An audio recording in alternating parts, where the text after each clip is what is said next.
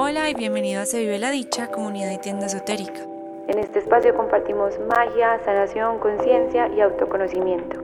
Aquí contamos historias, experiencias, aprendizajes e información. Yo soy Andrea Restrepo Sánchez y es una dicha tenerte aquí.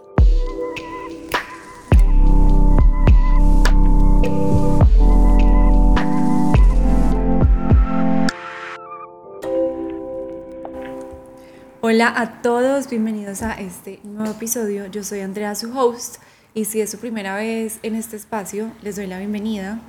Es un espacio donde hmm, se conversa de todo, literalmente. Hablamos de cosas muy chéveres, sobre todo desde experiencias de diferentes personas frente al tema espiritual o no espiritual y cómo ciertas cosas en la vida les han aportado dicha o información hacia la dicha.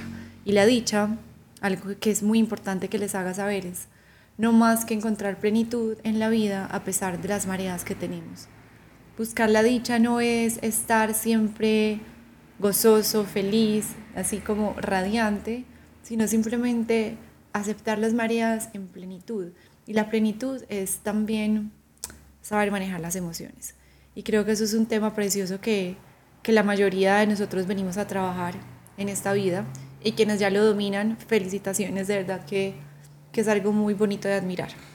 Pero bueno, el día de hoy vamos a hablar sobre comparación y críticas. Criticar y comparar. Porque este tema, empecé un curso de abundancia con Pilar Ibáñez. Ella mm, es una mujer muy especial, ha escrito varios libros. Me leí su, uno de sus libros que se llama un portal llamado Rem Fuego, ¿cierto? Y ese libro da muchas explicaciones frente a la existencia humana, las otras dimensiones, lo que hay que hacer en este momento en el planeta Tierra como para generar conciencia. Y es precioso, me conecté con ella por ese libro, la logré conocer una vez que nos fue a dar como una charla sobre sueños, al cual me invitó una amiga que se llama Valentina. Y pues Valen estos días me mandó como la información de un curso de abundancia y decidí meterme en el curso de abundancia dictado por Pilar. Son 21 días en los que hacemos trabajos frente al tema de la abundancia y pues saben que uno convierte las cosas en un hábito cuando las trabaja durante 21 días. Entonces estamos como en esa tarea de todos los días agradecer. Entonces todos los días agradezco por la mañana, eso ya lo hacía antes, pero ahora tengo mi agenda, pues o como mi cuaderno especial para agradecimientos en la noche. Entonces, antes de acostarme, siempre escribo 10 cosas por las que estoy agradecida en ese día. Es precioso porque he agradecido por muchas personas, por cosas súper pequeñas que uno diría, pero ¿por qué? Pero igual son importantes. Literalmente la acera por la cual uno camina para ir a tal lugar, uno debería agradecer por ella y considerarla como, eso hace parte de mi abundancia. ¿Esta acera cuánto valió hacerla? Valió 50 millones de pesos, no sé, más Listo, entonces eso hace parte de mi bolsillo, eso hace parte de mi patrimonio. Bueno, no, patrimonio no. Eso hace parte de mi abundancia, que yo pueda caminar sobre esa acera, hace parte de lo abundante que soy. Entonces, porque el tema de la crítica y la comparación, en este curso me, me enseñó Pilar lo siguiente, me pareció muy lindo, y es que cuando tú te comparas, lo que estás haciendo es decirle al universo que no estás totalmente agradecido con lo que eres o con lo que tienes. Entonces, cuando decides compararte desde ese punto como bajito, desde esa negatividad, lo que estás haciendo es mandarle vibras energéticas e información al universo sobre que te sientes o menor o que te sientes eh, no suficiente o que te sientes hay veces que nos comparamos creyéndonos mejores, ¿cierto? Pero, ¿cómo creen que el universo entiende eso? ¿Cómo creen que el universo entiende esa comparación? ¿Es necesaria? No es necesaria, ¿cierto? Entonces, como que en lugar de compararnos, lo que deberíamos estar haciendo todo el tiempo es agradecernos y agradecerle al otro por lo que me está mostrando que me parece hermoso o que no me gusta y que me está dando información sobre mí, ¿cierto? Y ese tema de la comparación es bien, bien, bien grande porque estamos en una era de las redes sociales y las redes sociales se prestan demasiado para el tema de compararse y creo que, que es el día a día. Sea, consciente, inconscientemente, esta tiene mejor cuerpo o esta tiene mm, tal, o esta porque se mantiene paseando, o esta porque se mantiene haciendo tal. Y retomando un poquito el tema de caras vemos corazones, no sabemos, nos quedamos con una información súper pequeña de lo que las otras personas muestran y creemos que esa es su totalidad. Y por ejemplo, en mi caso, que hago lecturas de tarot, han llegado muchas personas a mí, demasiadas, o sea, tantas que yo creí que tenían una vida súper perfecta y cuando se sientan a hablar conmigo hay tanta información detrás, hay tantas cosas detrás que uno no se imagina eso porque se queda con una pequeña parte de lo que ve, no solamente en redes, sino lo que ve por ahí de esa persona, si se la encuentra en la calle o lo que le contaron. Y hay mucho más, hay mucho, mucho más. Entonces, ¿por qué tender a compararnos con alguien que ni siquiera conocemos su vida en totalidad? ¿Por qué tender a compararnos con alguien que desconocemos su historia? estamos tomando solamente como los highlights de esas personas, pero desconocemos también mucho de lo que esa persona ha tenido que hacer para lograr todo lo que ha hecho, ¿cierto? Entonces, volviendo al tema de la abundancia y la gratitud, súper importante. ¿Qué tal si cambiamos el... Eh, y está porque se mantiene paseando y tiene mejor novio, tiene mejor cuerpo, que la palabra mejor realidad, en realidad como que simplemente no va, nada es mejor ni peor ni, ni más bonito, es simplemente lo que necesitamos, cada persona específicamente para nuestra evolución. Así que nadie tiene mejor, más bonito, más perfecto. Sí, o sea, ¿qué pasa? Sí, hay unas personas que uno dice, wow, qué mujer tan espectacular, qué belleza, qué hombre tan divino. Sí, pero poco conocemos de su historia, ¿cierto? Y hay un refrán muy bacano, que a mí me parece bacanísimo porque me acuerdo mucho, no, no sé si era mi papá, creo que era mi papá el que me lo decía mucho, la suerte de la fea, la bonita la desea. Y es que, ¿quién es feo? O sea, yo me acuerdo mucho cuando, cuando llegué a Australia, a mí me costaba demasiado reunirme con mis amigas del colegio porque era muy común la crítica, era demasiado común el, es que estás fea, es que estás una grilla, es que estás no sé cuántas, es que estás no sé qué. Y a mí me daba súper duro. Y me acuerdo muy bien que una amiga, Mariana Restrepo, que va a estar muy pronto invitada a este espacio de podcast, em, me dijo, André, te tienes que volver como un camaleón. Ellas son tus amigas del colegio, tú las adoras y te toca simplemente volverte como un camaleón, adaptarte a cada situación y a cada grupo de personas con el que estás. Uy, yo no sé, yo creo que ella ni siquiera sabe lo importante que es para mí eso que ella me dijo. Pero repito, André, con estas palabras, para poder entender a otros, relacionarte y estar bien, conviértete en un camaleón. Así te adaptas a las personas, grupos o entorno en el que estás y simplemente aceptas. Porque ¿qué estaba pasando en mí? Yo lo que estaba haciendo era juzgar también. Yo juzgaba que ellas criticaran demasiado. Y en este momento no es que no critique, en lo posible trato de no, pero a veces también sale, a veces también pasa. Entonces como que yo digo, mm, ya me volví más relajada con el asunto, ya me volví más relajada. Pero el tema de hoy, el cual traigo y que digo comparación y crítica, creo que hay dos grandes aprendizajes con estos temas y el, pues, el más grande sobre todo en el tema de la comparación y que me dejó marcada gracias a este curso que estoy haciendo es el como que yo no soy consciente de que cuando me comparo, lo que estoy haciendo es decirle al universo que no estoy en total gratitud por lo que soy y por lo que tengo.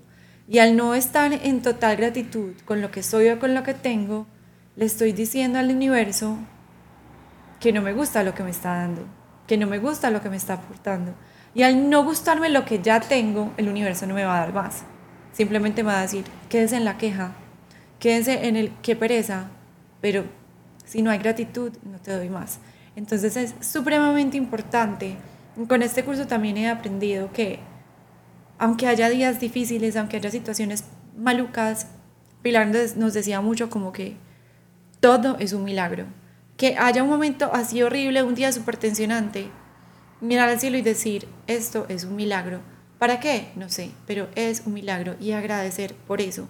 Y cuando haya situaciones o pensamientos muy malucos, por decir, cuando, cuando tenemos pensamientos súper peyes hacia nosotros mismos y empezamos a como darnos látigo o a, no, o a tener palabras no bonitas con nosotros, ¿qué se puede hacer? Lo siento, perdón, te amo, gracias. Hoponopono. Llevo un pensamiento súper destructivo. ¿Cómo lo sano? ¿Cómo lo tranquilizo? Venga para acá, lo siento, perdón, te amo, gracias. Me lo digo a mí misma. Lo siento, perdón, te amo, gracias. Hablando sobre el tema de la crítica, creo que es muy común criticar. A mí pues ha sido un proceso de en lo posible no criticar, después volver a caer porque es normal y criticar inconsciente o conscientemente, luego volver al tema de que no voy a criticar a nadie, pero uno también tiene pensamientos de, pero, ay, esta porque está vestida así o cómo se le ocurre y X, y está bien, pero yo creo que es importante también no tener que expresarlos a todo el mundo porque como que es innecesario. Pero si hay personas para las que es necesario eso, traten un poco de modificar las palabras porque es súper impresionante cómo las personas hablan de sí mismas cuando critican. Me incluyo también. Es muy impresionante cuando uno, como uno habla de uno mismo cuando uno critica, ¿cierto? Y hay un libro muy chévere que me estoy leyendo, lo tengo acá, se llama Cómo ganar amigos e influir sobre las personas me lo regaló mi novio, un día llegó de la nada con él y pues wow, me sorprendió. El libro fue escrito hace muchísimos años, les voy a decir porque aquí dice, el libro fue escrito en 1981. Ah, mentiras. La primera edición de este libro fue, salió ese libro, ¿cierto? cómo ganar amigos e influir sobre las personas. Entonces, este libro, que su primera versión fue en 1940, ya imagínense la cantidad de años que tiene, 80, 82 años, y todavía es súper impresionante como la fuerza que puede tener en este momento. En ese entonces no existían las redes sociales como existen ahora, y, y hace como anotaciones súper bacanas frente a lo que es ser un ser social. O sea, el título del libro me parece bacano, pero siento que no le hace justicia a la información que tiene adentro.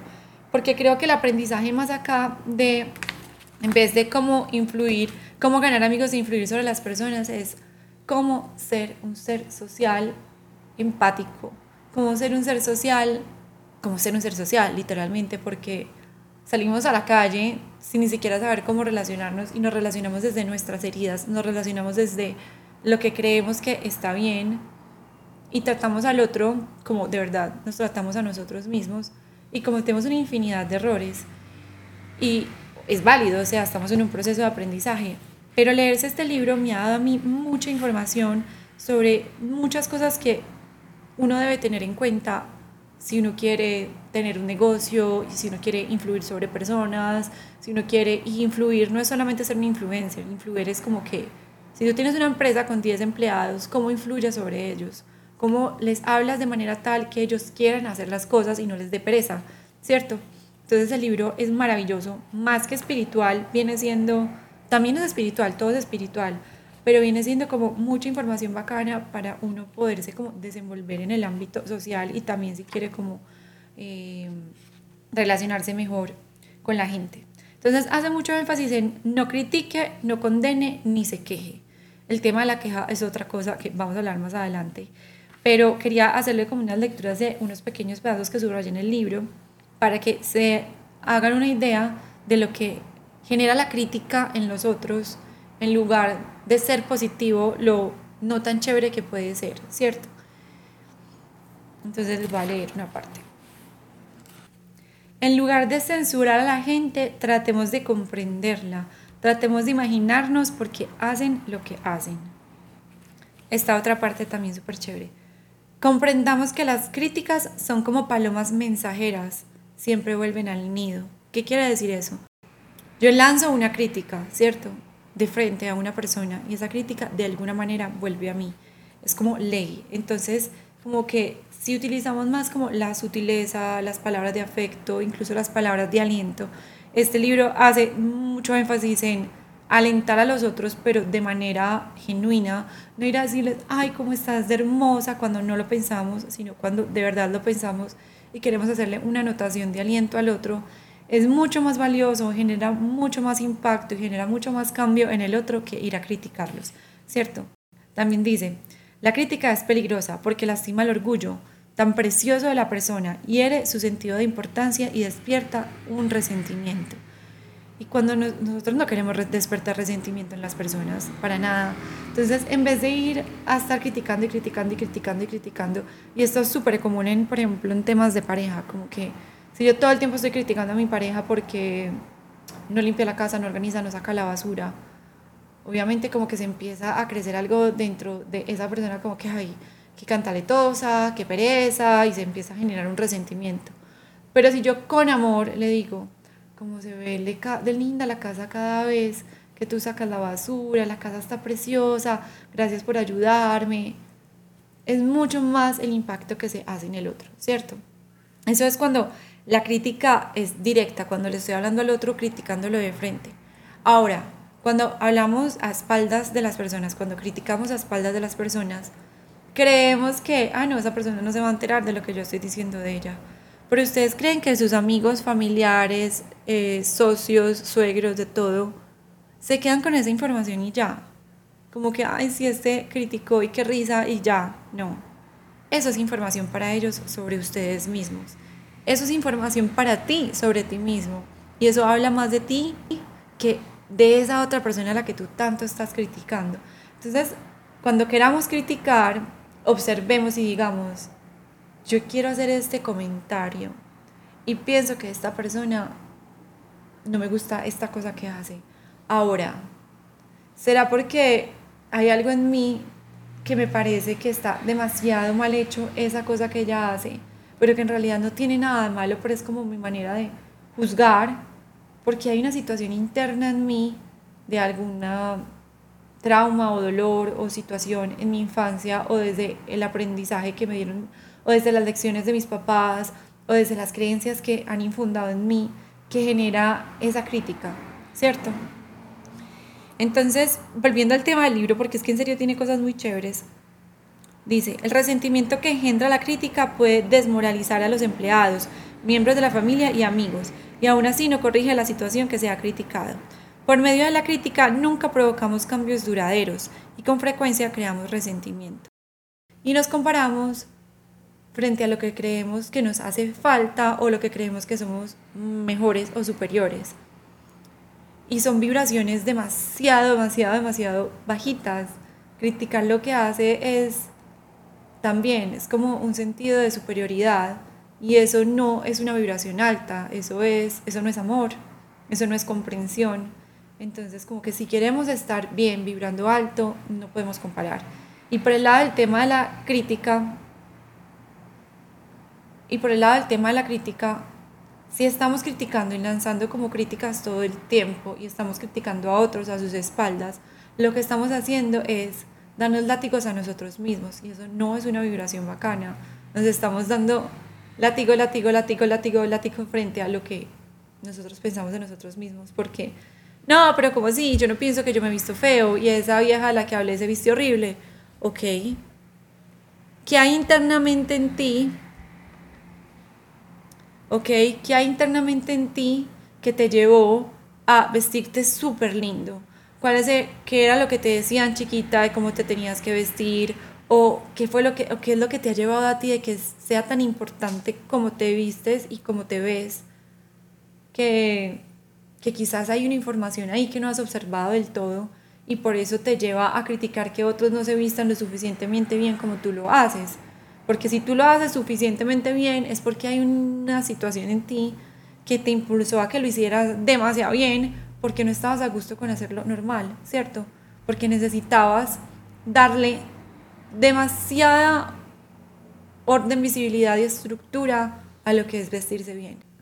Pero creo que el mensaje frente al tema de la abundancia del dinero, de que más que dinero, la abundancia es general, abundancia de amor, abundancia de amigos, abundancia de lo que quieran, ¿cierto? Es que si criticamos y comparamos, por ende no vamos a ver abundancia. Y si la vemos, no estamos a gusto.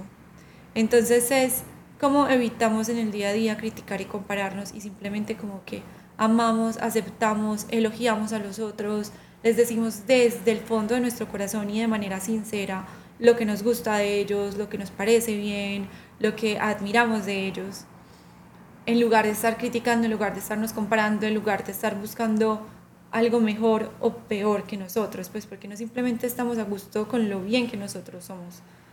Y, es un tema de competencia, yo creo que venimos, somos seres sociales, hay un tema de competencia muy natural en el ser humano, pero creo que si trabajamos un poco hacia el entender que la única competencia en realidad, por más cliché que suene, somos nosotros mismos. Pues pucha, volamos, volamos porque cuando comprendemos que la mayor competencia que tenemos es nuestro ser, entendemos que el resto, los que están al lado, son solamente motivación.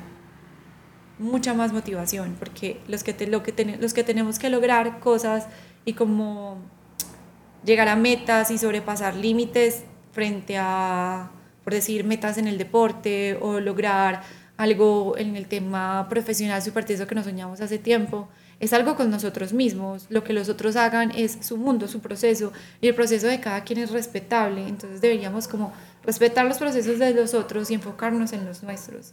Si dejamos de comparar y si dejamos de criticar, le permitimos al universo entender que la información que le estamos enviando al universo es más que todo de agradecimiento, aceptación, apertura a recibir más y más.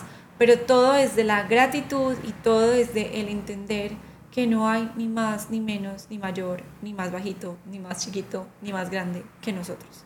¿Cierto? Y quiero cerrar este capítulo de este episodio, perdón, con una frase también muy chévere de este mismo libro del cual les hablé. Eh, y está enfocada en el tema de los elogios, cómo elogiamos a los otros de manera genuina, que ya les he dicho varias veces acá en este episodio. Entonces cierro con esta frase muy bonita y es, el mayor bien que poseo es mi capacidad para despertar entusiasmo en los hombres, y la forma de desarrollar lo mejor que hay en el hombre es por medio del aprecio y el aliento, ¿cierto? hay una gran diferencia entre lo que es el aprecio y lo que es adular, ¿cierto? Cuando adulamos lo estamos haciendo por hacerlo, por literalmente lambonear.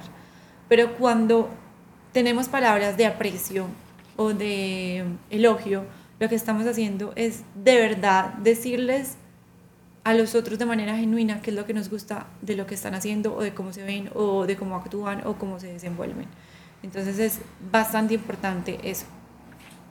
Y otra cosa importante, dije, dije que iba a cerrar con el tema del libro, pero bueno, ya saben cómo soy. Hay una playlist que creé nueva, muy bacana, que se llama Afirmaciones Dichosas. Pueden buscar Serio de la Dicha en Spotify y les va a salir como el podcast y también les va a salir como mis playlists. Y entonces, igual, también lo pueden buscar en el link en mi perfil. En ese link en el perfil está esa playlist que se llama Bien afirmaciones dichosas. Estoy escuchando esto cuando hago ejercicio, cuando tengo un tiempo en la mañana o cuando me estoy bañando y de verdad siento que me llena de energía, como que me nutre. Porque como todo el tiempo nos estamos diciendo palabras, bueno, no todo el tiempo, pero es muy normal que nos estemos dando látigo. Es muy curioso, pero uno cree que la gente está pensando en uno, pero la gente está pensando más en ellos mismos que en cualquier otra cosa. O sea, nosotros estamos pensando en nosotros un 90% y 10% en los demás. Entonces, creer que están hablando demasiado de uno o creer que las personas están demasiado centradas en uno es un error. O sea, todo el mundo está concentrado en sí mismo. Entonces, eh, el tema de estas afirmaciones dichosas, lo que ha hecho en mí es como motivarme, motivarme.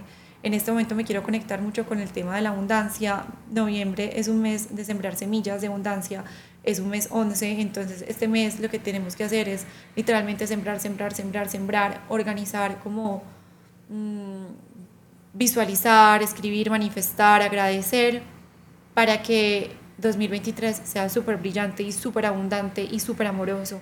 Entonces aprovechen mucho este mes. Les quiero dejar algo súper bacano también que aprendí del curso y es que la abundancia, el árbol de la abundancia, nuestro árbol de la abundancia, cada uno tiene un arbolito, imagínense, un arbolito, tiene cuatro fertilizantes. Y esos fertilizantes son, número uno, la gratitud, que fue algo de lo que hablamos mucho en este episodio, porque la gratitud es, como le decimos al universo, que estamos a gusto con lo que tenemos, que lo que es infinitamente precioso y que así estamos dispuestos a recibir más. Entonces, de verdad estar agradecidos con lo que tenemos, con la cama en la que nos levantamos, con nuestros pulmones, nuestras piernas, con la persona que nos levantamos al lado, con la casa que tenemos, con el carro que tenemos. Si yo estoy diciendo, este carro está demasiado viejo, no me gusta y me estoy quejando, no le estoy dando espacio al universo para que me dé algo más lindo, en absoluto. Tengo que agradecer. Entonces, cuatro fertilizantes de nuestro árbol de la abundancia. Número uno, gratitud. Número dos, valorar valorar lo que tenemos, independiente de lo que sea. Que en este momento em, quiero vivir en España y estoy viviendo en Colombia. Valoro demasiado el estar acá. Me levanto todos los días y digo, qué dicha poder estar acá. En algunos años estaré en España, pero me siento feliz de poder estar aquí ahora. Y, y lo agradezco de corazón. Entonces, disfrutar, eh, perdón, agradecer, gratitud, eh, gratitud, valorar, ¿cierto? El que sigue es disfrutar, que hay pues me, me adelanté, disfrutarlo de verdad. Entonces, valoro el estar aquí, pero fuera de eso me lo gozo, me lo soy, yo lo disfruto. Amo poder hablar en mi idioma, amo poder ver a mi familia, que de pronto cuando me vaya no los voy a poder ver tanto. Disfruto el tiempo con mis seres queridos, disfruto el tiempo con mis amigas, ¿cierto? Eso también es súper importante. Y la cuarta y última, compartir. ¿Cómo compartir? Compartir no es siempre comprarle regalos a todo el mundo creemos, y hay muchas personas que en diciembre llegan y le compran regalo a todo el mundo, pero esto también nos lo enseñó Pilar, pero no comparten tiempo de calidad con ellos durante todo el año, ¿cierto? Entonces, ¿cómo compartimos con los demás lo que para nosotros es importante? Si para mí mi tiempo es supremamente importante, sé que sacarle una hora en la semana a mis amigas es muy, pero muy importante. Y el compartir ese tiempo de calidad con ellas también le estoy diciendo al universo o al árbol y al árbol de mi abundancia de que puede crecer más, porque estoy compartiendo lo que para mí es importante. Es un tema de dar y recibir. Y bueno, no, yo creo que ya, o sea, este episodio tenía demasiada información, así que espero les haya gustado. El próximo tenemos invitado y nos escuchamos en una próxima ocasión. Y bueno, Um beijos.